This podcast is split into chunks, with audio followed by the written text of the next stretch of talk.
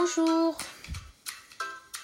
Bienvenue sur Topo Pirate, le podcast des livres en braille que je prépare du fond de ma taupinière. Épisode 1 Le jeu de la dame de Walter Tevis aux éditions Gallmeister. Merci. Alors oui, oui, oui, oui, merci, bienvenue sur mon podcast. Aujourd'hui, je vous parle du jeu de la dame, roman paru en 83, dont l'intrigue se situe dans les années 50-60 des États-Unis. Alors, euh, vous allez me dire, pourquoi parler de ce vieux livre qui parle des échecs? Parce qu'il a surtout été remis au bout du jour par, oui, une célèbre plateforme de streaming, je sens que vous allez deviner de laquelle je parle, qui commence par un N et que ça fait tout doum, oui, c'est Netflix, et a connu un succès fulgurant depuis fin 2020. Vous allez me dire, ben pourquoi parler d'un livre qui est à l'écran, donc euh, plus facile à écouter en audio description euh, que de parcourir des pages et des pages du bout des doigts? Parce que il est passionnant. J'avais déjà lu un autre roman de Walter Tevis et franchement j'avais aimé. Par contre, à la série, j'ai regardé le premier épisode qui montrait une héroïne, un personnage froid, autiste, paumé, toxico, avec une intro Cosette à l'Australina. Non, non, non, je n'ai pas aimé, je n'ai pas aimé, non. Oubliez l'approche Netflix avec une actrice un peu à tête d'ovni, là, les décors, euh, des fois, euh, fond vert, bof, bof, bof, non, c'est pas top. Bref, ce roman, c'est beaucoup mieux. C'est une révélation sur les échecs, le jeu. C'est l'histoire d'une gamine qui arrive à s'émanciper par les échecs et qui, ne le cachons pas, est abonnée à VDM, vie de merde. Oui, oui, la vie ne lui sourit pas. Une orpheline, puis adoptée comme un ersatz d'un couple à la dérive, une vie sociale difficile, sentimentale rien, tombant dans l'addiction anxiolytique, alcool, bref, pour tenir le coup, euh, c'est pas drôle. Mais c'est l'histoire surtout de elle, Elisabeth Harmon, et de sa victoire sur la vie grâce aux échecs. Alors, euh, faut-il connaître euh, les échecs pour lire ce livre? Non, mais page après page, la fièvre vous prend au point que vous allez acheter un livre et des échecs pour vous y mettre. Ouais, ouais, ouais, ouais. Mais les échecs, c'est pour les taupes?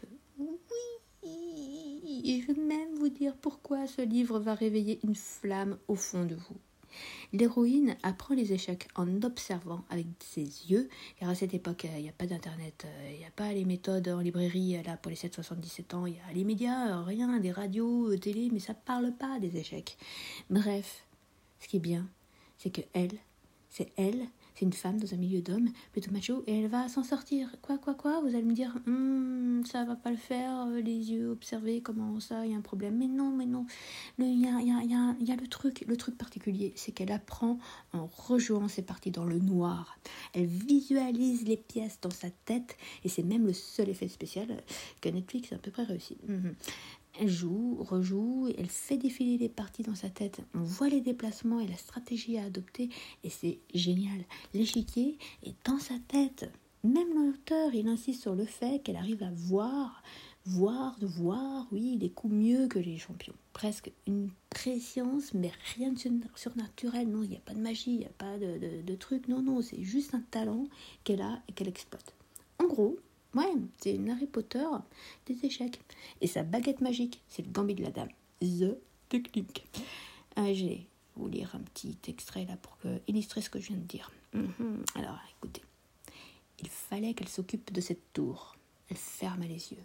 Le jeu se matérialisa immédiatement dans son esprit avec la même clarté que lorsqu'elle était enfant, au lit, dans le dortoir de l'orphelinat. Elle garda les yeux fermés et examina minutieusement la position elle était aussi complexe que les positions les plus complexes qu'elle n'avait jamais pu travailler dans un livre. Et il n'y avait pas d'analyse imprimée lui indiquant quel était le prochain coup ni qui allait gagner. Mhm. Toujours pas convaincu alors, voilà ma petite cerise. Il y a cette approche avant-gardiste et féministe dans ce livre.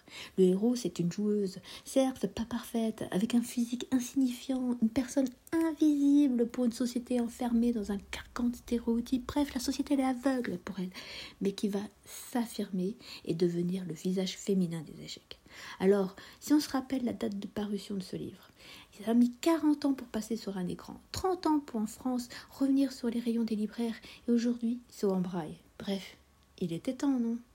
En conclusion, vous trouvez le livre catalogue des nouveautés sur le site de CETEB, le Centre de transcription et d'édition en braille www.cteb.fr www.cteb.fr Oui, je suis bénévole pour le CETEB et c'est un plaisir de partager mes lectures. Et n'oubliez pas, ce n'est pas parce qu'on braille du noir qu'on ne peut pas voir la vie en prose. Merci mes topins, à la prochaine sur Topo Pirate.